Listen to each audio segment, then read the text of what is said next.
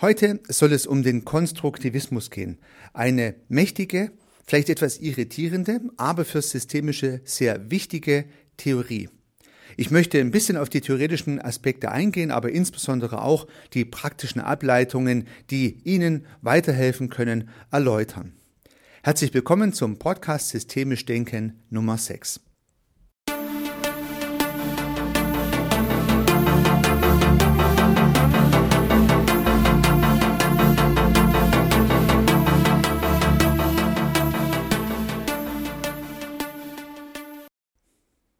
Vielleicht kennen Sie das Lied von Sido, Bilder im Kopf. Eine Zeile ist, in einem schwarzen Fotoalbum mit einem silbernen Knopf bewahre ich alle diese Bilder im Kopf. Und damit beweist sich Sido schon als Konstruktivist. Ja, er hat die Idee des Konstruktivismus in seinen Song eingebaut und möchte seinen Zuhörern mitteilen, dass er Bilder aus der Vergangenheit, die er aufgenommen und erlebt hat, in seinem Kopf als Bilder abspeichert. Er hat sich ein Bild gemacht, ein Abbild der Wirklichkeit und hat es entsprechend aufbewahrt. Das so mal der Kerngedanke des Songs und irgendwie natürlich auch eine Idee des Konstruktivismus.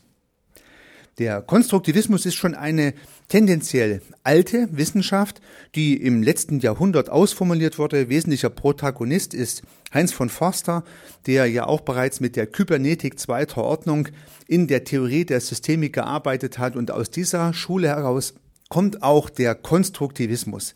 Die Idee, dass wir die Wahrheit um uns herum gar nicht wirklich erkennen können, sondern konstruieren. Daher der Name des Konstruktivismus.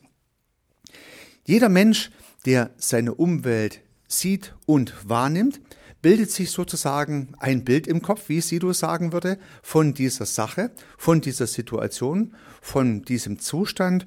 Und dieses Bild, welches wir im Kopf erzeugen, ist für jeden Mensch individuell und natürlich auch anders. Unter diesen Gesichtspunkten sagen dann die Konstruktivisten im Umkehrschluss, gibt es ja die Wirklichkeit gar nicht. Wenn wir alle etwas anderes sehen, wenn wir die gleiche Sache betrachten, dann kann es ja die Wirklichkeit, ja, das die ganz groß geschrieben, gar nicht geben. Es kann nur unsere Wirklichkeit geben. Und diese Wirklichkeit, die entdecken wir daher auch nicht, sondern die erfinden wir. Die Konstruktivisten sagen daher, die Wirklichkeit wird durch uns erfunden und nicht entdeckt. Ja, schlecht für die Wissenschaftler, wenn man so möchte. Das heißt also, auch Wissenschaftler können natürlich die Wirklichkeit nur in einem sehr guten Maß höchstwahrscheinlich erfinden, aber es bleibt natürlich ihr Bild der Sache, die sie erforschen, und es ist nicht die Sache an sich. Weil wir als Menschen halt nicht in der Lage sind, die ganze Sache an sich vollständig zu erfassen, sondern immer nur das, was wir von dieser Sache im Prinzip natürlich auch erkennen und damit auch konstruieren können. Und es geht tatsächlich auch ein Stück weit um Können, nicht um Wollen. Das heißt, wir Menschen haben ja nur begrenzte Möglichkeiten, die Wirklichkeit um uns herum zu erkennen. Und deswegen müssen wir dann ein Bild erfinden, was ein Abbild dieser Wirklichkeit ist. Wir machen uns ein Bild im Kopf von der Sache, die wir sehen, ja, wenn es sich jetzt um eine optische Wahrnehmung handelt. Und diesen kleinen Bogen möchte ich vielleicht mit Ihnen gemeinsam konstruieren und möchte ein kleines Bild tatsächlich auch wieder anbieten, ein kleines Schema, was Sie sich am besten vorstellen. Und in diesem Schimmer wäre auf der ganzen rechten Seite mal eine Sache zu sehen. Stellen Sie sich vor, ein Stuhl. Ja, Ganz rechts wäre ein Stuhl zu sehen. In der, in der Mitte dieses Bildes ist ein Auge, was diesen Stuhl anschaut und links in diesem Bild ist dann das Gehirn, wo dieses Bild verarbeitet wird. Also links das Bild im Gehirn drin, in der Mitte das Auge, welches das Bild erkennt und rechts das Bild, in dem Fall des Stuhls. So, was, was passiert nun? Der Mensch schaut sich diesen Stuhl mit seinem Auge an und macht ein Abbild dieses Stuhls in seinem Gehirn. So. Und nun hängt es ja schon mal ab von dem, was der Mensch überhaupt sehen kann. Also jetzt mal rein optisch, technisch, physisch, aufgrund seiner Augen und der damit verbundenen Möglichkeiten, wie dieser Stuhl in seinem Gehirn aussieht. Sieht der Mensch beispielsweise sehr scharf, ist der Stuhl halt scharf. Sieht der Mensch in Farbe, ist der Stuhl in Farbe.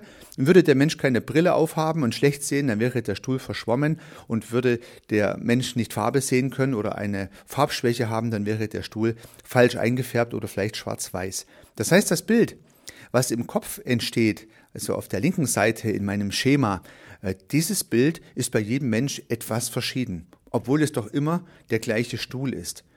Und da wir Menschen jetzt ja ungefähr alle die gleichen Augen haben, sehen wir diesen Stuhl natürlich auch alle irgendwie ähnlich.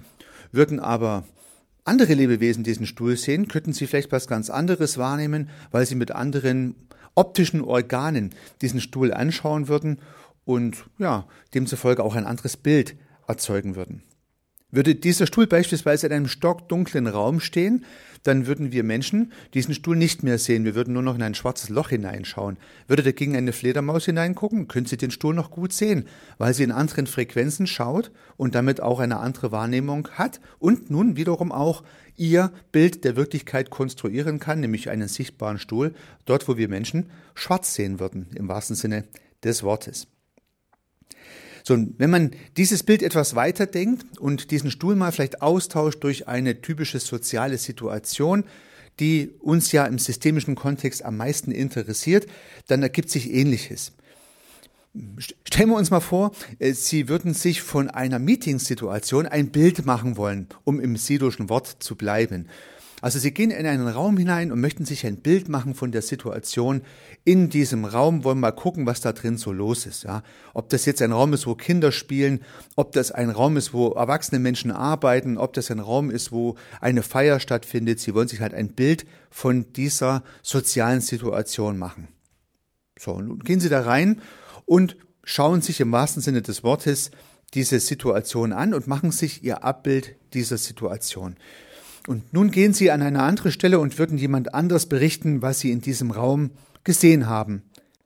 Und nun stellen Sie sich nur mal das Würdigen vor, was hier zum Ausdruck kommen kann. Vielleicht würden Sie sagen, stell dir mal vor, was ich da gesehen habe. Ja, also Sie würden ihre, Ihr optisches Bild sich vor Augen führen und würden beschreiben, was da gesehen wurde.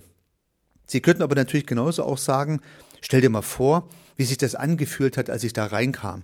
Ja, ich war abgestoßen, angewidert, habe mich angezogen gefühlt. Also sie könnten ihr Gefühl kommunizieren.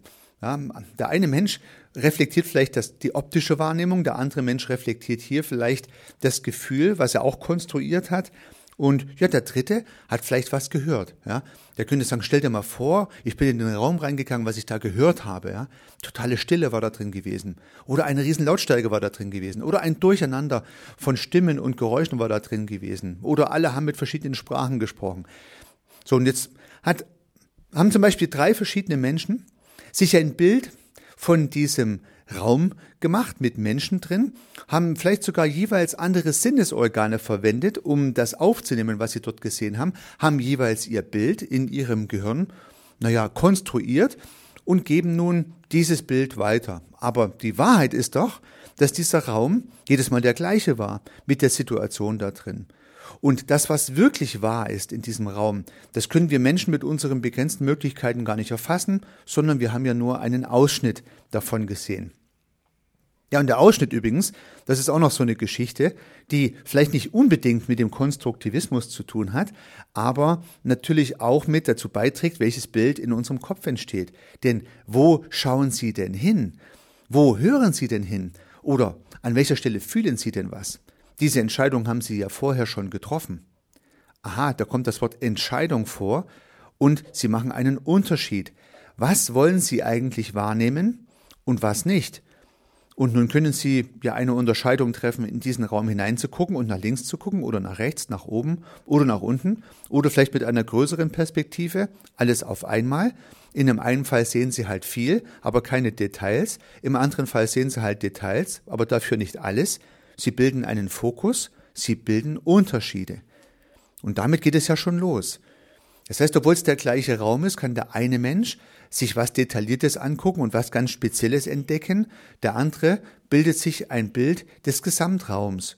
Und so sehen Sie schon, das Konstrukt dieses Raums mit der sozialen Situation, was bei beliebigen Menschen im Kopf entsteht, von diesem Raum und von dieser Situation ist immer verschieden. Und deswegen kann keiner sagen, ich habe mir das finale Bild dieses Raums gemacht. Oder vielleicht sogar so weit zu gehen und sagen, ich weiß jetzt, was in dem Raum passierte. Oder ich weiß sogar hundertprozentig, was in dem Raum passierte. Oder ich weiß hundertprozentig, was richtig ist, was jetzt zu tun wäre. Ja. Die 100% Antworten haben ja derzeit wieder Konjunktur. Also viele Menschen wissen ja zu 100%, was richtig ist. Aber eigentlich weiß man als Konstruktivist schon, dass jeder Mensch schon mal sein eigenes Konstrukt gebildet hat und dass das eine nicht das des anderen sein kann. Also kann es auch nicht die Wahrheit geben und damit auch nicht die 100%ige Lösung für irgendeine nicht eindeutige Wahrheit. Ja. Das heißt, die Relativierung unserer eigenen Wahrnehmung hilft uns schon mal zu erkennen, dass weder wir noch andere hundertprozentig erkennen können, was um uns herum passiert. Wir konstruieren es nur mit der Begrenztheit unserer Sinnesorgane und mit der Begrenztheit unserer Gedanken und Wahrnehmungen. So, und dann übrigens nur noch eins anschließend, kommt ja noch hinzu, dass wir meistens beim Bilden eines Bildes auch sehr schnell eine Bewertung mit einbauen. Also wir sehen was und sagen, die Sache ist schön oder sie gefällt uns nicht. Und das ist ja schon wieder eine gewisse Konstruktion, die nur wir machen. Aber dazu werden wir später sicherlich noch mehr in anderen Podcasts beleuchten, weil die Beobachtung von uns Menschen sehr schnell schon bewertet wird und gar nicht mal nur als Bild abgespeichert wird, sondern schon mit beispielsweise Emotionen versehen wird. Na gut, so weit, so gut. Ich denke, es wird deutlich, was die Konstruktivisten uns sagen wollen. Die Bilder, die in unserem Kopfe entstehen, die sind es letztendlich, die, naja, wir als die unsere Wahrheit annehmen. Aber es kann natürlich deswegen auch nicht die absolute Wahrheit sein. Es ist nur unsere. Bereits Epiklet, der griechische Philosoph, hat in der Antike dieses Thema beleuchtet, also ein früher Konstruktivist könnte man sagen. Er hat gesagt, es sind nicht die Dinge, die uns sorgen, sondern die Gedanken, die wir uns darüber machen. Es sind nicht die Dinge, die uns sorgen, sondern die Gedanken, die wir uns darüber machen. Das ist ein super Spruch, weil ganz bestimmt haben Sie auch schon Situationen gehabt, wo es Ihnen heiß und kalt geworden ist, ja, wo Sie Angst und Sorge hatten. Aber die Angst und die Sorge, die Sie hatten, hat nicht die Sache an sich gemacht, sondern die Gedanken, die Sie sich gemacht haben über diese Sache. Ja. Und das hat schon Epiklet erkannt. Und das ist natürlich auch eine Frage des Konstruktivismus. Und wenn es Ihnen gelingt, in so einer Situation sich bewusst zu machen, dass nicht die Sache an sich beängstigend ist, sondern das Bild, was Sie sich von dieser Sache machen, dann können Sie oftmals, naja, aus dieser Angstsituation einen Ausgang finden und es sich leichter machen. Sie können sagen, ja, okay, meine Wahrnehmung ist von dieser Sache, dass die problematisch ist, andere sehen es vielleicht gar nicht so. Ich habe das ganz persönlich immer wieder erleben dürfen und jetzt im Nachgang mit meinen systemischen Erkenntnissen kann ich das auch gut einsortieren. Ich habe beispielsweise als Unternehmer immer auch Ängste gehabt, dass die Firma gut funktioniert. Ja, kaum waren wirtschaftliche Krisen am Firmament, hat mich das geängstigt und ich habe die Zahlen angeschaut und der IFO-Index ist gesunken oder irgendwelche Firmen haben Mitarbeiter entlassen und ich habe das immer sofort auch auf mein Unternehmen projiziert und habe mir Sorgen gemacht. Also bleiben wir mal im Konstruktivistischen.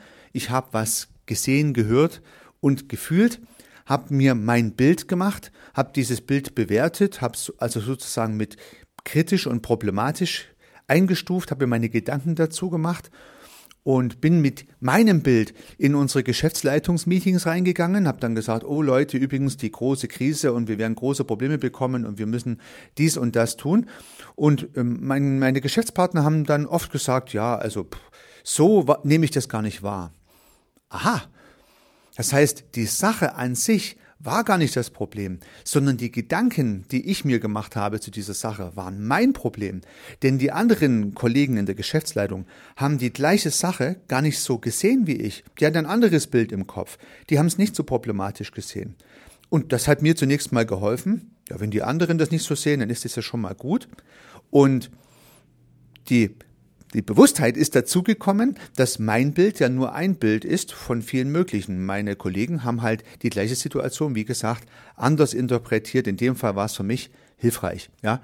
Und das kann Ihnen natürlich immer wieder mal gelingen, mal ihre eigenen Gedanken zu relativieren. Sie können sich trösten, es können nur ihre Gedanken sein. Selbst der Mensch neben ihnen denkt hundertprozentig nicht das Gleiche oder denkt so denkt nicht hundertprozentig das Gleiche, sondern denkt ein bisschen anders wie sie. Es kann nicht sein, äh, dass zwei Menschen die exakt gleichen Bilder einer Sache im Kopf haben. Ja, nun, ähm, gelingt uns uns ja, wenn wir uns bewusst sind, dass diese Konstruktion in unserem Kopf entsteht, diese Konstruktion gegebenenfalls auch zu verändern. Und das ist eine Kernidee des Systemischen. Paul Watzlawick beispielsweise hat aus dieser Erkenntnis des Konstruktivismus seine Axiome für die Kommunikation abgeleitet. Oder die berühmten systemischen Fragen, mit denen wir uns immer wieder mal beschäftigen werden, die kommen aus der Idee des Konstruktivismus heraus. Das heißt, die systemischen Fragen hinterfragen die Konstrukte von Dingen, die wir in unserem Kopf drin haben und versuchen auch so den Menschen, mit denen wir arbeiten, über diese systemischen Fragen neue Perspektiven aufzumachen und vielleicht auch ein bisschen die eigenen Gedanken zu relativieren, um damit Hilfe anzubieten oder Auswege anzubieten aus vielleicht auch eingefahrenen Situationen. Und ich fand sehr spannend, was Paul Watzlawick im Zusammenhang mit diesem Konstruktivismus für ein Fazit gezogen hat oder für eine Erkenntnis herausgezogen hat. Er hat gesagt, Menschen, die konstruktivistisch denken, die haben mindestens mal drei besondere Vorteile. Ja, ja, und jetzt wird's spannend. Das heißt, wenn Sie sich konstruktivistisches Denken angewöhnen, dann haben Sie laut Paul Watzlawick drei Vorteile. Sie sind frei. Sie können frei sein. Dadurch, dass sie wissen, dass das, was die Wahrheit ist, in ihrem Kopf nur ein Abbild ist, können sie auch frei entscheiden, welche Ausschnitte sie anschauen, welche Wahrheiten und welche Bilder sie sozusagen für sich verwenden. Und sie sind frei in der Nutzung der Bilder, die sie gebildet haben. Sie haben keine Zwänge, weil sie die Relativität dieser Bilder kennen. Also frei. Ja. Der zweite Punkt, den Paul Watzlawick rausgearbeitet hat, ist selbstverantwortlich. Sie, liebe Zuhörerinnen, liebe Zuhörer, können dieses Bild für sich auch verändern. Sie können es hinterfragen. Sie können neue Bilder bauen für die Dinge, die Sie wahrnehmen, weil nur Ihre Gedanken sind es, die Sie zum Überlegen, zum Nachdenken bringen, nicht die Sache an sich. Ja, also Sie können selbstverantwortlich diese Bilder verändern und das ist ein zweites Argument, was fürs Konstruktivistische spricht. Und das dritte finde ich in unserer heutigen Zeit besonders interessant und wichtig. Paul Watzlawick sagt, Menschen, die konstruktivistisch denken, sind tolerant. Warum tolerant? Ja, sie wissen natürlich, dass auch alle anderen Menschen ihre Bilder in ihrem Kopf haben, so wie sie es für richtig empfinden. Sie billigen diesen Menschen auch dieses Recht ohne weiteres zu. Systemiker, Konstruktivisten sagen also, jeder Mensch ist sein eigener Direktor. Wenn dieser Mensch diese Entscheidung trifft und dieses Bild in seinem Kopf hat, dann ist es sein Bild und ich akzeptiere das auch als solches. Ich kann vielleicht an diesem Bild, über dieses Bild mit diesem Menschen sprechen. Ich kann zum Beispiel systemische Fragen dazu stellen, aber ich akzeptiere zunächst einmal, dass jeder Mensch sein eigenes Bild haben darf, seine eigene Wirklichkeitskonstruktion haben darf. Ich stelle ihm das nicht im Abrede, ich billige ihm das zu und das ist ein Zeichen von Toleranz. Und ganz ehrlich, ich würde mir wünschen, dass Menschen in unserer Gesellschaft, die ja immer, naja, polarisierender wird, viel mehr mit Toleranz arbeiten und viel mehr auch anderen zunächst mal ihre Meinungen billigen. Denn nur dann, glaube ich jedenfalls, hat man die Möglichkeit auch über Hinterfragung und über Diskussionen die Bilder zu respektieren und vielleicht auch zu verändern.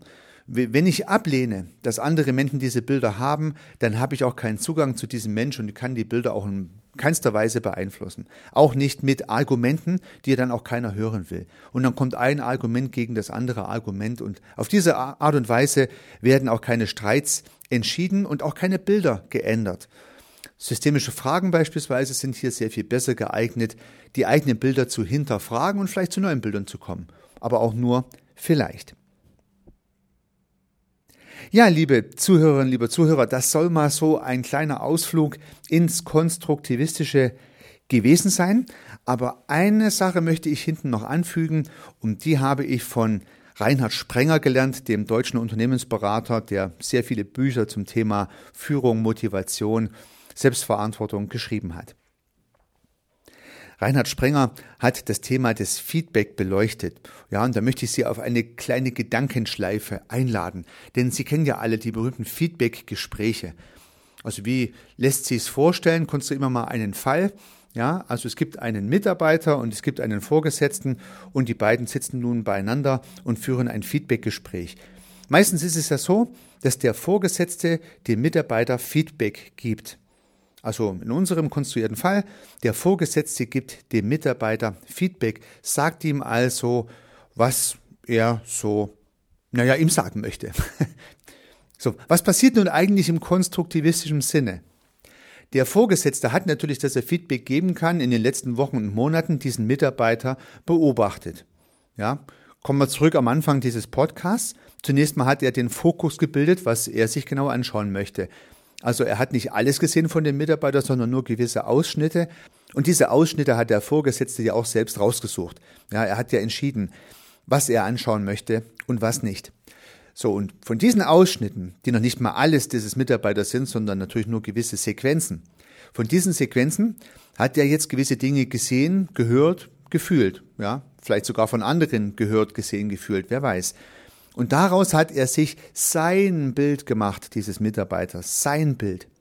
Das heißt, er hat nicht die Wahrheit über diesen Menschen erkannt, über diesen Mitarbeiter, das kann er gar nicht, sondern er hat sich sein Bild von diesem Mitarbeiter konstruiert in seinem Kopf. Also wir haben sozusagen eine Selektion durch die Dinge, die er sich angeguckt hat und eine zweite Einschränkung, nämlich die Begrenztheit der Möglichkeit der Wahrnehmung, der Erkenntnisgewinnung durch den Vorgesetzten und alle anderen Menschen auch, weil er ja nur das äh, wahrgenommen hat, was er halt auch wahrnehmen konnte. Nicht den ganzen Menschen, nur ein Teil davon. Und aus diesen Erkenntnissen hat er nun sein Bild konstruiert von diesem Mitarbeiter. Und das hat er abgespeichert. So, nun gibt es das Feedback-Gespräch am Ende eines Betrachtungszeitraums. Und nun teilt der Vorgesetzte dem Mitarbeiter dieses Bild mit. Ja, und nun hat äh, Reinhard Sprenger das super beschrieben und ich finde das wirklich fast schon ein bisschen paradox, weil in diesem Feedback-Gespräch erfährt nun der Mitarbeiter von seinem Vorgesetzten das Bild seines Vorgesetzten von ihm. Also nochmal, im Feedback-Gespräch erfährt der Mitarbeiter von seinem Vorgesetzten das Bild des Vorgesetzten von ihm, von dem Mitarbeiter. Das heißt, er erfährt gar nichts von sich zunächst mal oder nur indirekt. Was er aber auf jeden Fall aus erster Hand erfährt, ist das Bild, was sich der Chef von ihm gemacht hat. Also sagt bei diesem Feedback-Gespräch nicht der Chef was über den Mitarbeiter zum Mitarbeiter, sondern über sich zum Mitarbeiter. Und das ist schon wirklich ein spannender Gedanke.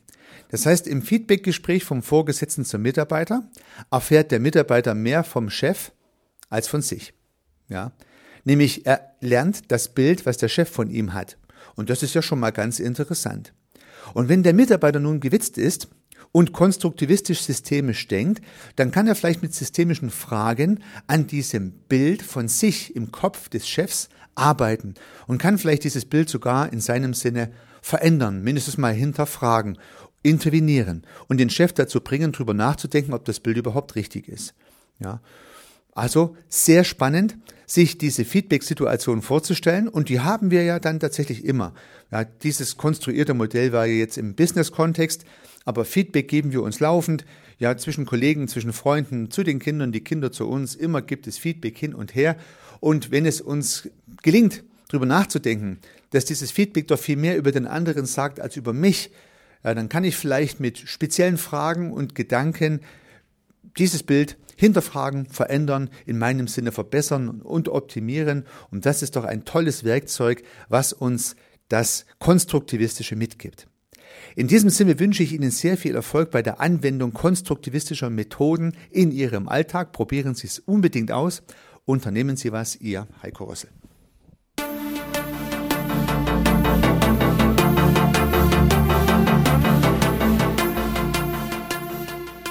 Regelmäßig kommen neue und spannende Themen rund um das systemische Denken und Handeln hinzu. Wenn Sie keine Episode verpassen möchten, dann können Sie den Podcast gern abonnieren. Ich würde mich sehr freuen. Nutzen Sie dafür den Abonnieren-Button in der Podcast-App Ihrer Wahl. Natürlich würde ich mich auch über eine Bewertung oder eine Rezension freuen. Alternativ und ergänzend zu dem, was Sie hier gehört haben, möchte ich Ihnen meinen Podcast Service Architekt empfehlen. In diesem Podcast geht es um die Anwendung systemischer Gedanken und Methoden für die Beratung von Dienstleistungen und Service-Providern. Vielleicht kann Ihnen auch dieser Podcast weiterhelfen.